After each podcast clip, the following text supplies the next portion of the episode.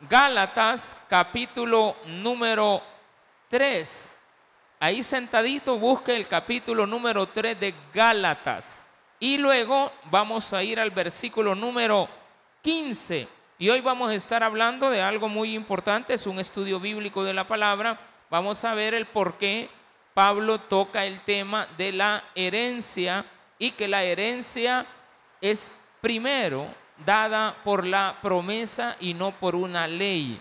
Muchas veces la gente cree que la herencia la tiene porque está establecido en un papel. La promesa de Dios está establecido en su palabra. Está dada por la fe que tenemos, la cual ha sido siempre inquebrantable desde los tiempos antiguos. Así es de que vamos a buscar el capítulo 3 de Gálatas, el versículo número 15 y vamos a llegar hasta el versículo número 18. Amén. Lo tenemos ahí todos juntos. Amén. Ahora sí se puede poner de pie para que lo podamos leer. Son poquitos versículos. Nos ponemos todos de pie y le, le leemos la palabra del Señor. Hermanos, hablo en términos humanos. Un pacto aunque sea de hombre, una vez ratificado, nadie lo invadila ni le añade. Ahora bien, a Abraham fueron hechas las promesas y a su simiente. No dice y a las simientes, como si hablase de muchos, sino como de uno y a tu simiente, la cual es Cristo. Esto pues digo, el pacto previamente ratificado por Dios para con Cristo, la ley que vino 430 años, antes, años después, no lo abroga para invalidar la promesa.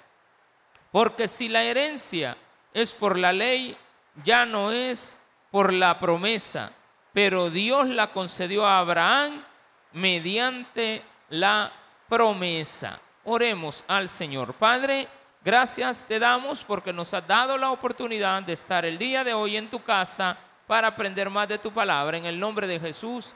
Amén y amén. Pueden tomar sus asientos. Amén. Gloria a Dios. Los que estaban de pie, por supuesto. ¿De acuerdo? Bueno, dice, hermanos, Hablo en términos humanos. Este es un problema que casi siempre tenemos de discusión.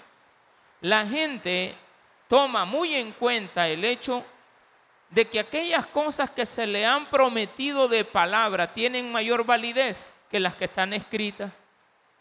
Pero la gente no quiere tomar en cuenta eso. Se basan en lo escrito y dicen, lo escrito es lo que hablamos. Y claro, lo que han dicho primero lo trasladan en un papel y eso está bien. Lo que usted dijo y acordó lo puso en un papel, pero evidentemente primero lo habló. Primero lo discutió. Antes de pasarlo a un papel y llevarlo donde un abogado o un notario, primero se habla. Y en base a eso hay que entender que también la palabra de Dios está basada en una promesa. La ley vino después. ¿Cuál es el problema acá? Pablo tenía algo bien importante en su vida, su preparación académica. La preparación académica de Pablo fue utilizada por él, claro, Cristo lo escogió, Dios escogió a Pablo, pero no escogió a cualquiera. Escogió a un hombre bien preparado. Y una de las cosas que Pablo tenía en su preparación es que era un rabino. Ser un rabino no era cualquier cosa. Hay que decirlo. Ser rabino era un hombre estudioso de la palabra. Era alguien que se sometía a todo el proceso de estudio y si lo podemos llamar así, era como un doctor en la, las escrituras, en lo que ahora podríamos establecer a cualquier persona en ese nivel. O sea, Pablo era también un fariseo. Pablo también era un hombre de, de guerra, de, no, no armado, pero sí era